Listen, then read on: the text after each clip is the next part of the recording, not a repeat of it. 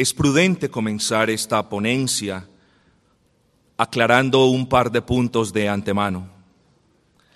Para propósitos de la misma, haré referencias a las iglesias evangélicas que tienen prácticas similares a la iglesia de Roma o cuya esencia ilegítima es la misma de la iglesia romanista. Si bien es necesario aclarar que no todas las iglesias evangélicas van de regreso a Roma per se, también es necesario advertir que muchas iglesias evangélicas o buena parte de las iglesias evangélicas sí, y quiero ser enfático, sí parecen estar transitando por exactamente el mismo camino. Cuantificar con precisión el número de estas iglesias es, como ustedes bien lo pueden imaginar, algo totalmente imposible. Sin embargo, cuando intente hacerlo y me refiera a ellas como muchas iglesias o no pocas iglesias o buena parte de esas iglesias, quiero aclarar que no estoy haciendo una generalización absoluta, sino que mi objetivo es hacer énfasis en el estado que las gobierna o en el estado que predomina en ellas. En segunda instancia, Alguien dijo que las comparaciones son odiosas y eh, otra persona dijo que son muy necesarias. Yo creo que cuando hacemos las comparaciones a limpia conciencia y con justo juicio, eh, no solamente son necesarias, sino que también son de gran edificación. Así que, queridos amigos y hermanos, en esta ponencia mi objetivo será listar de manera precisa y desarrollar brevemente las aberrantes similitudes que hay entre el evangelicalismo moderno y el catolicismo romano de antaño. A pesar del riesgo inminente de causar ofensa, prosigo con la esperanza de que las palabras dichas en esta ponencia puedan ser usadas o puedan ser usadas por el Señor para alertar el corazón de su remanente que quizás él tenga en una, varias o muchas de estas iglesias. Yo sugiero que prosigamos de la siguiente manera entonces. Proveeré una breve introducción al respecto del tema en primera instancia. En segundo lugar, trataré de probar que un gran número de iglesias cristianas evangélicas en la actualidad se asemejan en sus doctrinas y prácticas a la iglesia de Roma y para tal propósito analizaremos los siguientes aspectos. El Evangelio, la interpretación de las escrituras, la relación entre el pastor, el dinero y las promesas, sobra decirnos las promesas de las que hablábamos ayer en la teología pactual, la adoración a Dios en cuarto lugar y la seguridad de la salvación del hombre. Estos cinco aspectos los trataremos en la mañana de hoy y eh, probaremos que la relación existente entre la iglesia romanista y muchas de las iglesias llamadas cristianas evangélicas en la actualidad tiene mucho más de lo que quizás nosotros hubiésemos pensado. Entonces prosigamos con la introducción, hermanos. La reforma protestante del siglo XVI fue un punto de inflexión en la historia de la iglesia un punto del cual se puede decir lo siguiente. Dios estaba librando a su pueblo del asfixiante yugo papal y lo estaba llevando al reposo del Evangelio y al seguro gobierno de su palabra. Durante aquella época buena parte de las falsas creencias y prácticas espurias fueron desechadas. El Señor también, ustedes bien lo saben, levantó varones piadosos para que condujeran a su remanente de regreso a aquellas sendas antiguas trazadas por Dios mismo en su palabra. En ese orden de ideas, la reforma protestante se puede visualizar como una bifurcación en un camino. Por un lado, aquellos que habían pervertido el Evangelio continuaron hacia abajo por el camino de la apostasía en el que ya habían caminado por más de mil años. Por el otro, el remanente del Señor retomó, tomó su, o continuó su camino de vida hacia arriba, tal cual lo indica la Escritura. Proverbios 15, 24. El camino de la vida es hacia arriba para apartarse del infierno abajo. Es evidente que este camino de vida por el que Dios guió a su remanente es diametralmente opuesto al camino de la apostasía en el que la iglesia romanista continuaba caminando. También es claro que esos caminos son gobernados por principios totalmente diferentes. El primer camino, que es el camino de vida, que es el camino del remanente de Dios, es gobernado por el principio o, regulado por la escritura y solo por ella. El segundo lo es por algunas normas de origen divino y en su mayoría otras de origen humano y mundano. Ahora, si por definición, y esto es importante, si por definición establecemos que las iglesias cristianas evangélicas son aquellas que siendo producto de la reforma transitan por el camino opuesto al del catolicismo romano, si se supone que las iglesias cristianas evangélicas son distinguidas por creer la verdad y por rendir servicio a Dios conforme a esa verdad, ¿por qué muchas de ellas están haciendo en la actualidad lo mismo que hizo la iglesia romanista hace 500 años? ¿Se lo ha preguntado? Porque muchos de sus líderes se parecen bastante a los líderes de aquel entonces. Espero que las consideraciones presentadas a continuación no solo sirvan como recordatorio del estado de muchas iglesias evangélicas en el presente, sino también para cada uno de nosotros como una advertencia acerca del futuro de toda iglesia que abandona la escritura. Con esto en mente, consideremos cinco de los aspectos por los que afirmamos sin disculparnos en ninguna manera, que muchas iglesias evangélicas parecen estar imitando o parecen estar transitando el mismo camino apartado de la escritura de la iglesia romanista. Vamos a ver la primera similitud, un nuevo evangelio. En la época previa a la reforma, el catolicismo romano cambió el evangelio. Ese Evangelio que es poder de Dios para salvación del hombre pecador, fue convertido en un mensaje donde el hombre pecador tenía el poder para cooperar en su propia salvación. Pero ¿saben ustedes, hermanos, qué es lo más lamentable? Que el nuevo evangelicalismo de la actualidad está enseñando básicamente lo mismo que la iglesia de Roma enseñaba hace 500 años. Esta falsa enseñanza se basa en la creencia de que los hombres no son totalmente depravados por naturaleza, sino que por el contrario poseen cierto poder que les permite cooperar con la gracia de Dios. En palabras mucho más claras, este nuevo evangelio, que no es evangelio, permite la inimaginable posibilidad de que el hombre muerto en sus delitos y pecados tenga tanto el deseo como el poder para ir a Cristo y ser salvo.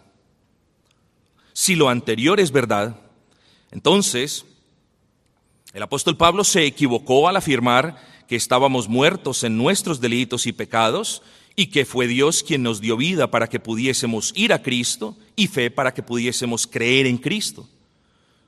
¿Será que Pablo erró al decir esto? Todos sabemos, por supuesto que no.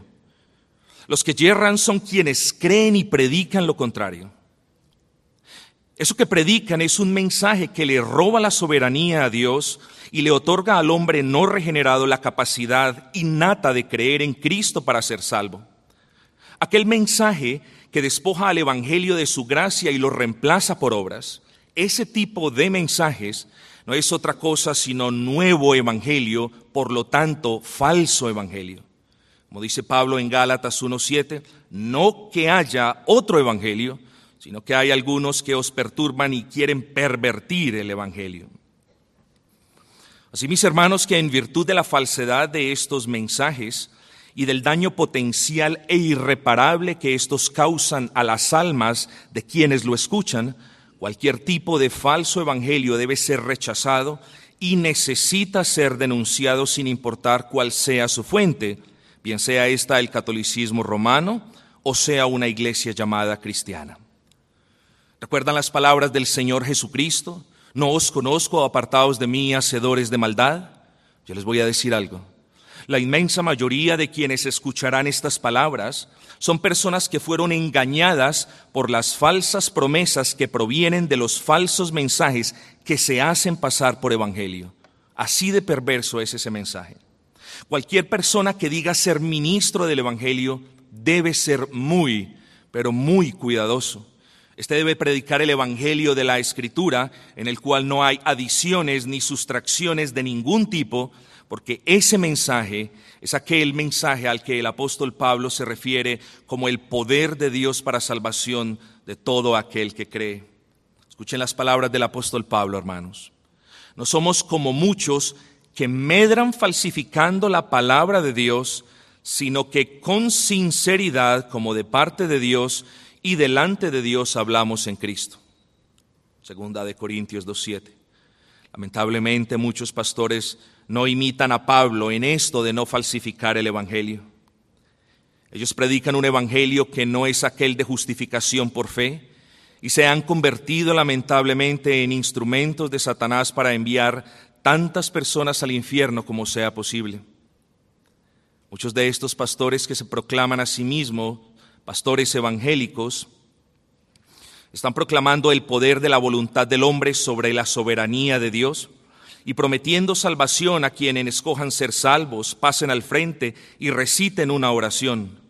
Estos pastores se han convertido en los más grandes engañadores de todos los tiempos. Si la iglesia romanista es aquella caracterizada por no predicar el Evangelio de la gracia soberana de Dios, ¿qué podríamos decir de aquellas iglesias evangélicas que están haciendo exactamente lo mismo? Bueno, ciertamente no las podríamos llamar iglesias romanistas, por supuesto que no.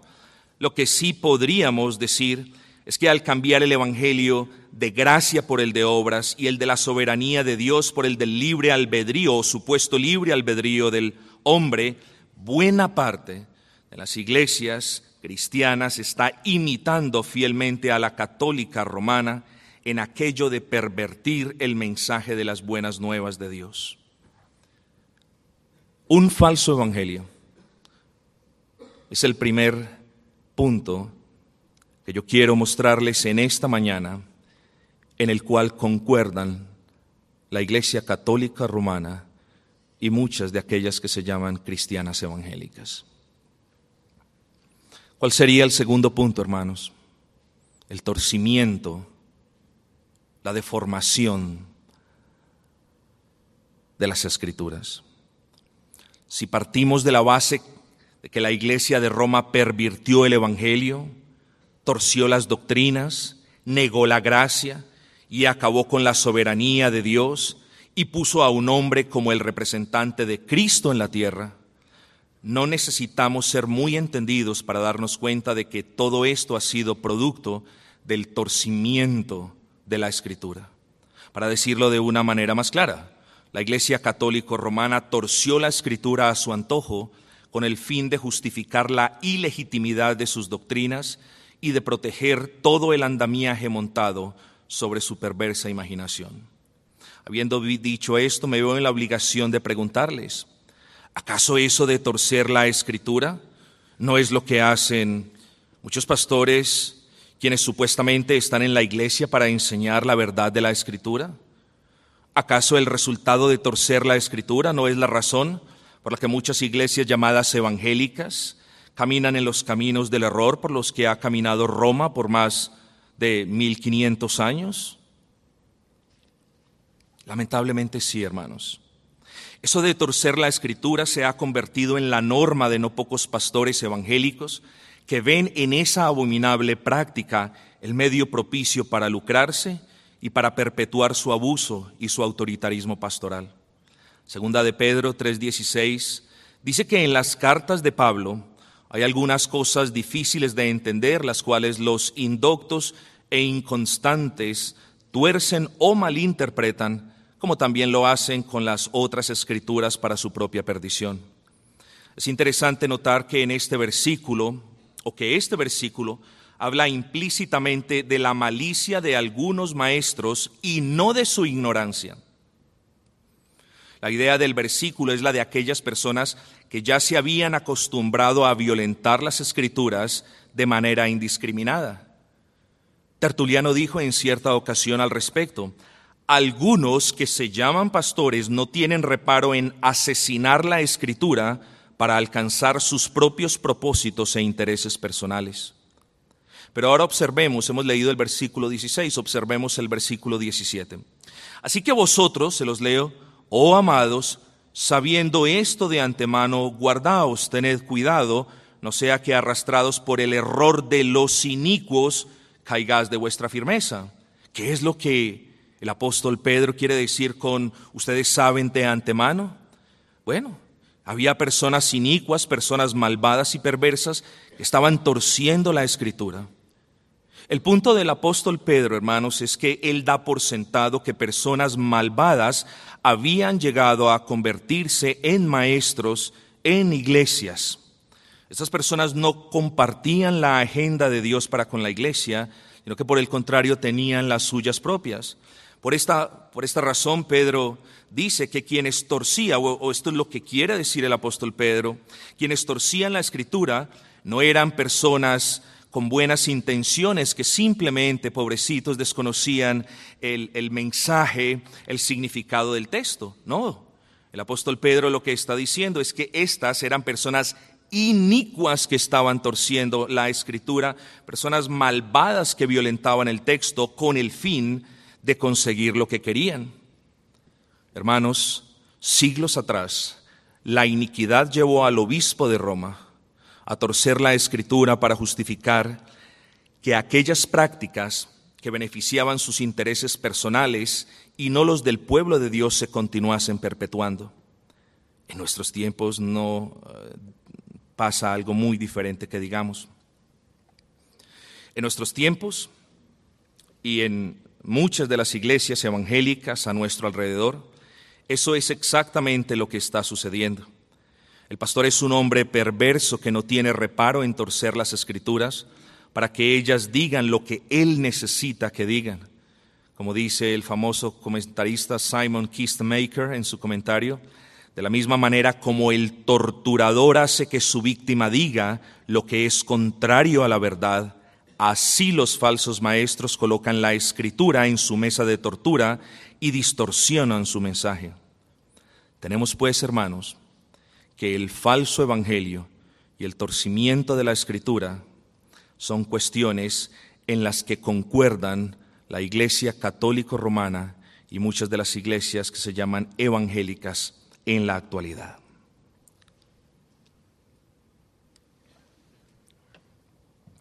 Pero hay otra cosa en la que convergen los dirigentes de la Iglesia católico romana con muchos de los dirigentes de iglesias evangélicas las ganancias deshonestas. Una de las cosas que más ha deformado el cristianismo fue el sistema de penitencias. Las penitencias al principio consistían en ciertos signos públicos, externos por supuesto, de arrepentimiento que la Santa Madre Iglesia demandaba de quienes habían sido excomulgados para volver a reincorporarlos en su seno. ¿Cuál es el punto? Poco a poco la penitencia se extendió a todos los pecados. Posteriormente llegó a ser considerada como una especie de castigo al cual las personas debían someterse si querían adquirir el perdón de Dios. La penitencia eclesiástica, eh, generalmente hablando, llegó a reemplazar el arrepentimiento para vida del cual me habla la Escritura. En lugar de buscar el perdón de Dios, los pecadores esperaban que la iglesia les impusiera penitencias para ser perdonados. Estas iban desde lágrimas hasta latigazos y laceraciones pasando por ayunos prolongados. De esta manera las personas comenzaron a sentirse oprimidas. Fueron en aquellas épocas oscuras del catolicismo romano en las que muchas personas se sintieron oprimidas en demasía el peso de sus propios pecados, las obras que tenían que hacer y el sistema de penitencias y flagelaciones para ganar méritos delante de Dios eran cosas, era mucha carga que muchas de las personas difícilmente podían llevar. Estas almas cargadas por el pecado no estaban escuchando el mensaje del Evangelio de boca de los sacerdotes en las parroquias. Eran, por el contrario, los sacerdotes en sus parroquias los que los estaban sometiendo a estos cargados pecadores a toda suerte de invenciones so pretexto de aligerar la carga de su pecado y de limpiar la mancha de su culpa. Dicen algunos historiadores que debido a la magnitud de las congojas, y ya van a ver hacia dónde me refiero, a la magnitud de las congojas de grandes multitudes y a su queja por tanta carga impuesta por la iglesia, el Papa de verdad en realidad se vio movido para aligerar la carga de estos pobres penitentes. El remedio que encontró el Papa fue este. Se inventó un pequeño sistema llamado el sistema de trueque. Es un nombre despectivo que le dan muchos de los historiadores a las indulgencias. El Papa entonces se inventó un sistema de trueque. Y aquí es donde venimos a, a ver la diferencia de una manera más evidente. La esencia de este sistema de trueques es explicado magistralmente por un historiador francés. Comienzo la cita con que ustedes penitentes no pueden cumplir las tareas que os han sido encomendadas? Bien, entonces nosotros los sacerdotes del Dios Altísimo y vuestros pastores tomaremos vuestra pesada carga. Las personas se preguntaban, ¿de qué manera? Y el clero católico romano le respondía cosas como, para obtener los méritos de un ayuno de siete días, un rico pagará veinte piezas, uno que no lo sea tanto diez y los pobres solo tres. En ese trueque, el hombre daba dinero a la iglesia y la iglesia últimamente era el mediador de las gracias divinas para con el pecador necesitado. A ese tipo de trueque, de cambalache barato, se le dio más adelante el nombre de indulgencia papal. Y a pesar que se levantaron muchas voces en contra de este sucio tráfico de favores divinos, el Papa Clemente pronto descubriría las ventajas que podía sacar de esa nefasta práctica y justificó esa práctica diciendo, comienzo la cita, una sola gota de sangre del Señor hubiera bastado para reconciliar a Dios con toda la raza humana, de tal manera que al derramar toda su sangre, el Señor le dejó a la iglesia un gran tesoro que ni la eternidad podía agotar. Cierro la cita. Lo que este hombre estaba afirmando era lo siguiente. La iglesia estaba en todo el derecho de vender los beneficios de la sangre de Cristo a sus feligreses, porque los tesoros de gracia de la sangre de Cristo eran ilimitados. Poco después de que este sistema de compraventa de favores divinos fuera legitimizado por la iglesia romanista, ¿qué creen ustedes que sucedió? El famoso historiador Henry Daubigné nos lo cuenta, comienzo la cita. Cuando escucharon que la iglesia estaba concediendo favores de parte de Dios a las muchedumbres, éstas acudieron de todas partes de Italia, Francia, España y Hungría Cierro comillas. ¿No es eso lo que vemos hoy en día en infinidad de iglesias evangélicas, hermanos? Cargados pecadores, ingenuos, que creen que Dios concede favores por medio de una persona que les dice, siembren, donen, diezmen, ofrendan, den primicias, porque haciendo esto, entonces tendrán la bendición de Dios. Hermanos, si esto no es signo fehaciente de que muchas iglesias se parecen más al catolicismo medieval que al cristianismo histórico, ¿qué lo podrá hacer? Continúa diciendo Daubigné, abro la cita, pero la avaricia romana pronto fijó esta feria de indulgencias cada 50 años, luego cada 33 y finalmente cada 25. Luego, para mayor comodidad de los compradores, y el mayor beneficio de los vendedores, aquella feria de indulgencia fue llevada por la Iglesia Católico Romana a todas partes de Europa, de tal manera que ahora cada uno podía comprar el favor de Dios en la puerta de su casa. Aquellos fueron los teleevangelistas de los tiempos medievales, hermanos. Al respecto de la labor que hacen estos mercaderes de favores divinos, Martín Lutero dijo en alguna ocasión, abro la cita, tengan mucho cuidado de dar oído a aquellos discursos solemnes y elevados que son pronunciados por los vendedores de clemencias divinas. Y para no reinventar la rueda, hermanos, yo quiero usar esas mismas palabras el día de hoy. Decir que hay que tener cuidado con el discurso seductor de los hábiles comerciantes que mercadean con la necesidad de las personas en nombre de Dios sería afirmar lo obvio. Hace 500 años, hermanos, Dios le concedió a su iglesia una gran bendición. Levantó varones que consideraron cada palabra de la escritura como la palabra del Dios vivo y que interpretaban cada palabra conforme el propósito que tuvo Dios al inspirarla.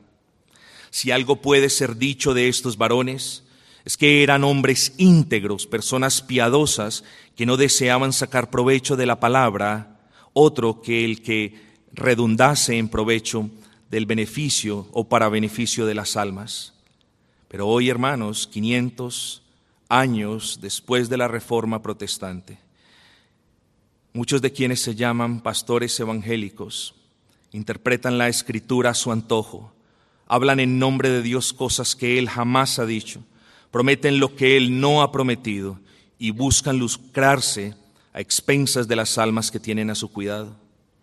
Tito 1.7 nos dice, porque es necesario que el obispo sea irreprensible como administrador de Dios, no soberbio, no iracundo, no dado al vino, no pendenciero, no codicioso de ganancias deshonestas.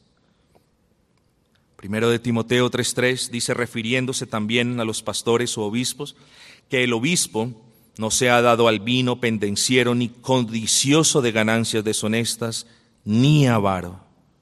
Pero no solamente el apóstol Pablo nos habla de esto. Pedro nos dice, su primera carta, capítulo 5, versículo 2, los pastores deben apacentar la grey de Dios que está entre vosotros, cuidando de ella no por fuerza, sino voluntariamente, no por ganancia deshonesta. El común denominador en los versículos es uno, mis amados, y es claro y contundente. La escritura excluye del ministerio cristiano a los mercaderes de la fe, es decir, a quienes prometen bendiciones a cambio de dinero, sanidad y prosperidad a cambio de ofrendas y ministerio a cambio de donaciones.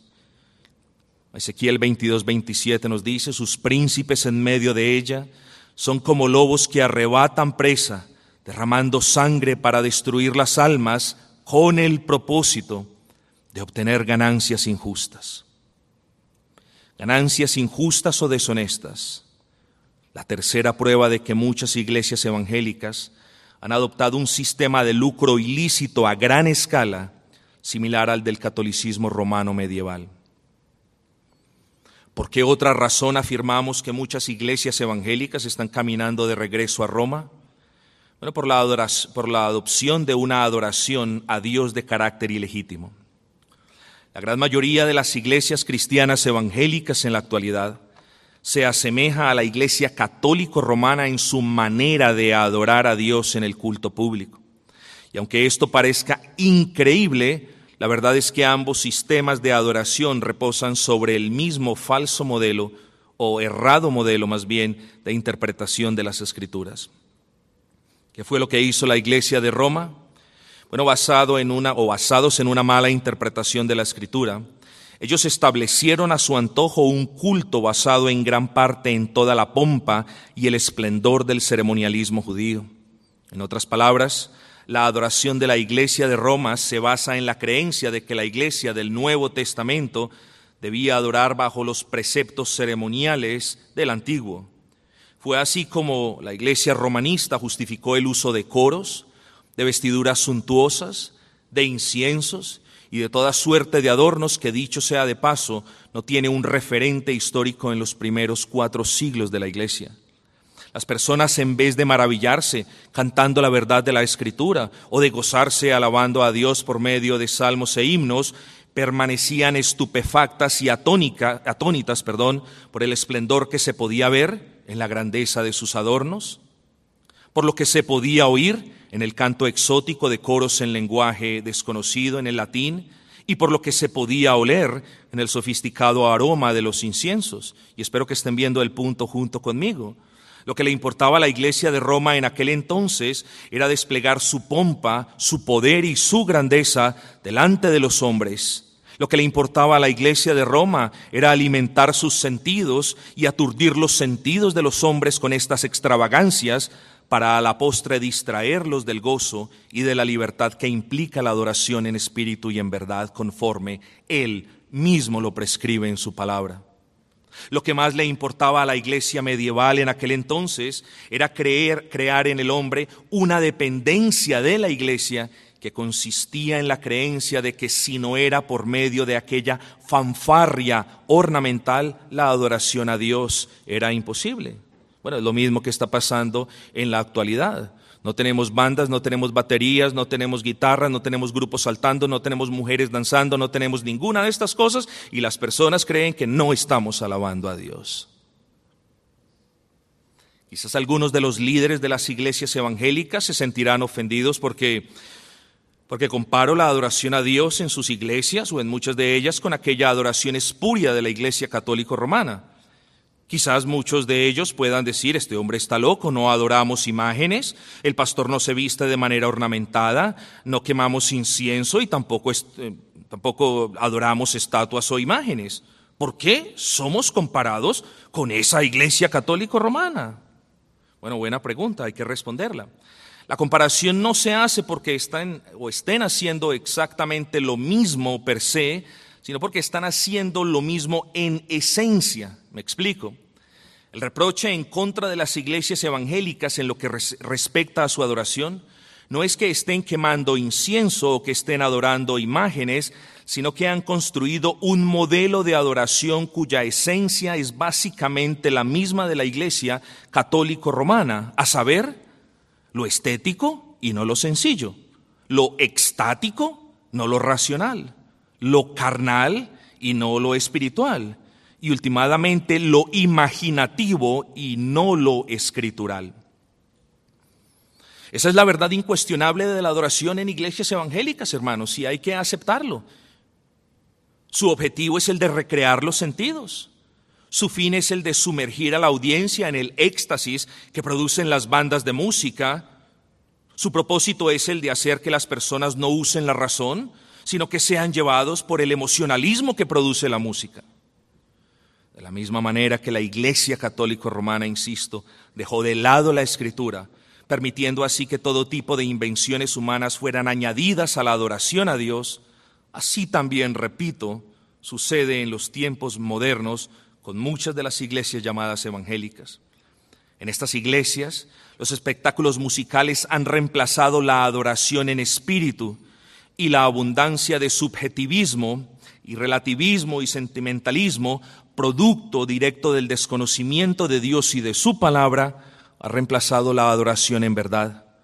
Las iglesias verdaderas del Señor deben ser recordadas que la adoración a Dios es en espíritu y no para la carne, es conforme a la verdad de Dios y no producto de la imaginación del hombre es racional y no meramente emocional, es gozosa siempre, mas no eufórica, es sencilla y no pomposa y últimamente reverente y no desordenada. Una adoración como el hombre quiere y no como Dios ordena. Esta cuarta prueba nos apunta desde ahora hacia la conclusión inevitable de las iglesias cristianas que adoran a Dios como bien les parece. Alguien dijo, salieron de Roma y a Roma regresaron. Un quinto y último argumento que prueba las similitudes existentes entre un sinnúmero de iglesias cristianas y la católico romana es esta. La salvación del hombre depende del pastor y de la iglesia. Roma se atribuyó el monopolio absoluto de la salvación del hombre. En otras palabras, nadie podía ser salvo aparte del sometimiento a la autoridad del Papa y en su defecto nadie podía ser salvo fuera de la Iglesia católico romana. Ellos argumentan hasta el día de hoy que aparte de la obediencia a su propia interpretación de la Escritura, nadie, absolutamente nadie, puede ser salvo. Por eso, ellos alegan hasta el cansancio que nadie puede ser salvo, en otras palabras, sino de la manera en la que ellos enseñan y solo por medio o solo a través de los medios que ellos ofrecen. Según los católicos romanos, todos aquellos que no se arropan bajo el manto de su santa influencia eran malditos, pero también eran malditos los que se habían arropado y se habían salido de esa influencia santa. Toda esta sarta de mentiras y manipulación puede ser resumida en los siguientes enunciados. Primero, la salvación o condenación de las personas depende en gran manera de su sujeción al Papa y a las autoridades por él establecidas. El Papa Bonifacio VIII hizo la siguiente afirmación durante su papado en el siglo XIII. Declaramos, comienzo la cita, declaramos que es absolutamente necesario para la salvación de toda criatura humana que ésta esté sometida al romano pontífice. Cierro la cita. Segundo, la salvación o condenación de las personas depende en gran manera de su permanencia en la iglesia.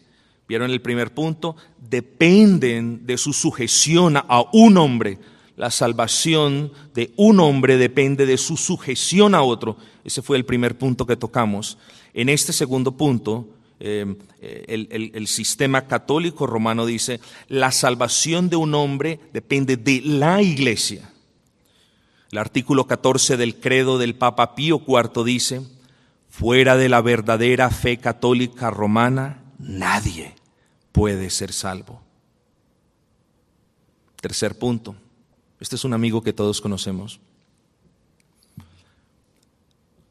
Este señor llamado Papa Francisco dijo el 25 de junio del año 2014, nadie puede amar a Dios fuera de la iglesia. Hay quienes creen que pueden tener una relación personal, directa e inmediata, queriendo decir salvífica con Jesucristo, fuera de la comunión y de la mediación de la iglesia. En pocas palabras, lo que este hombre dice, una persona solo puede tener comunión con Jesucristo si tiene comunión con la Santa Madre Iglesia Católica y Romana. ¿Qué implica esto? Esto implica que si esa persona abandona la Iglesia católico romana, sería imposible que esa comunión en Cristo continuase existiendo. Ahora si sumamos los tres puntos anteriores. El primero, la salvación del hombre depende de su sujeción a otro hombre. El segundo, la salvación del hombre depende de que permanezca en una iglesia. Y el tercero, la salvación del hombre depende en que haya una comunión íntima entre el hombre y la iglesia. Si sumamos esos tres puntos, el resultado es el siguiente. Fuera de la iglesia católica romana y de su doctrina, la salvación del hombre es un imposible. Y por mucho que ellos lo nieguen, eso es lo que continúan afirmando hasta el día de hoy, hermanos. Pero esto es lo mismo que dicen muchos pastores evangélicos. O te quedas en la iglesia donde Dios te ha plantado y continúas siendo fiel a ella, o te vas de la iglesia y pierdes la salvación. ¿Qué dice la escritura? Y podríamos hablar mucho más. ¿Qué dice la escritura con respecto a la salvación del hombre? Bueno, muchas cosas en realidad en virtud del tiempo, solo mencionaré dos. Primero, la escritura dice que la salvación del hombre es de Jehová. Jonás 2.9. Es decir, la salvación es una prerrogativa divina y como tal no depende del hombre mismo ni depende de la iglesia. En términos prácticos esto significa que nadie puede prometer salvación sino Dios por medio de su palabra, que nadie puede otorgar salvación sino Dios por medio de la fe en su Hijo y que nadie puede aplicar la salvación al corazón del hombre sino Dios por medio de su Espíritu Santo. Lo segundo que podemos decir es la escritura dice que cuando el hombre ejerce la fe que Dios le da para que crea en Cristo, Dios mismo lo bendice otorgándole plena comunión con Cristo. Esto nos dice Primera de Corintios 1:9. Tenemos pues que en el momento en el que el hombre ejerza la fe en Cristo, en ese momento se conjuga la unión a Cristo y solamente a partir de ese momento el hombre podrá decir estoy en Cristo. ¿Saben qué dice la escritura al alma que está en Cristo? La escritura le dice a cada alma que está en Cristo, no hay condenación para los que están en Cristo. ¿Saben qué más le dice la escritura a todas las almas que están en Cristo? La escritura les dice, nadie los podrá separar del amor en Cristo. Y en virtud de lo que dice la escritura, las frases, si no obedeces al ungido de Jehová estás perdido, o si te vas de la iglesia eres maldito con maldición, deben y tienen que ser consideradas como lo que son, como frases de una secta que se asemeja más al catolicismo romano que al modelo provisto en la escritura del cristianismo histórico. Qué pesar, hermanos. A veces nos da risa con lo que vemos en el YouTube, hay veces nos da risa con los videos que nos mandan de los abusos, pero qué pesar, hermanos. Qué pesar que las mentiras y amenazas que usó el clero católico romano en la época medieval para evitar el éxodo de su iglesia apóstata sean las mismas mentiras y las mismas manipulaciones que en esencia muchos pastores evangélicos están usando en la actualidad para retener por fuerza a las personas en sus congregaciones. Conclusión.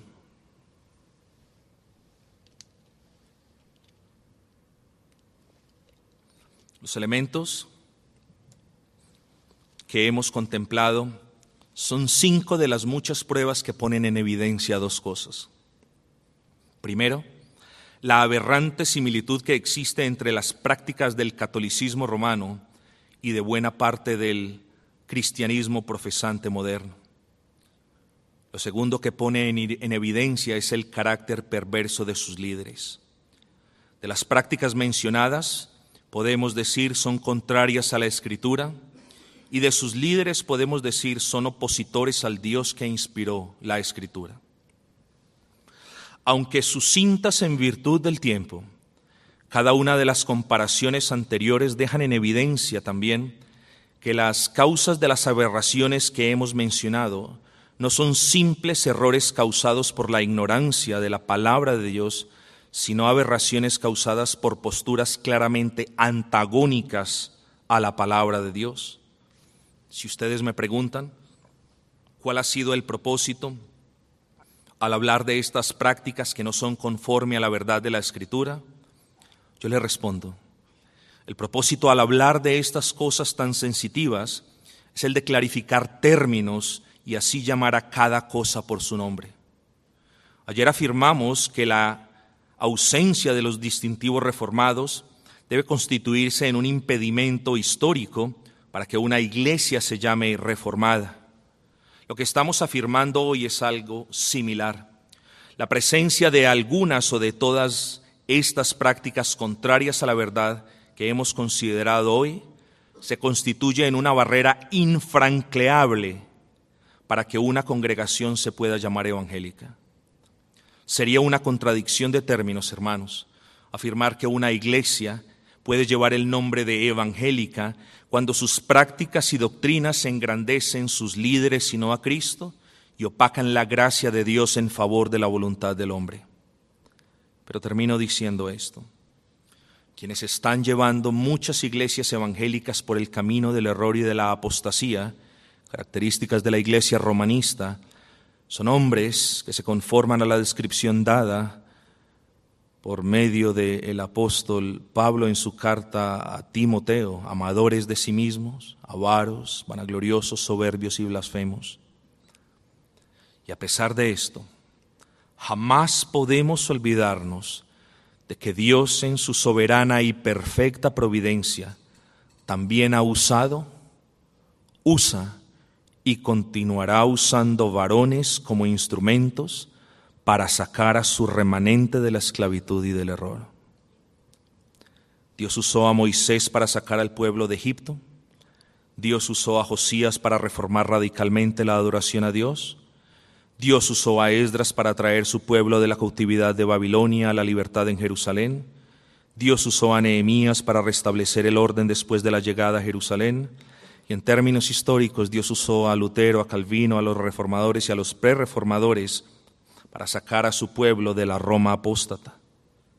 Hermano, animados por esto, yo les invito de corazón a orar Dios ha levantado, levanta y levantará varones, varones en quienes Él obrará y a quienes Él usará como siempre lo ha hecho, para sacar a su remanente de la opresión a la libertad, del error a la verdad y de la oscuridad de las sectas a la luz que brilla en su iglesia electa. Varones cuyos pies caminen por las sendas de justicia, cuyos lomos estén ceñidos con la verdad, cuyos corazones palpiten por celo santo, cuyos oídos solo escuchen las palabras de Dios en la Escritura y cuyas bocas solo se abran para magnificar al Dios nuestro y para predicar el Evangelio? ¿Quién es el único, yo les pregunto? ¿Quién es el único que puede hacer de estos varones instrumentos poderosos para traer de regreso a su remanente por las sendas antiguas?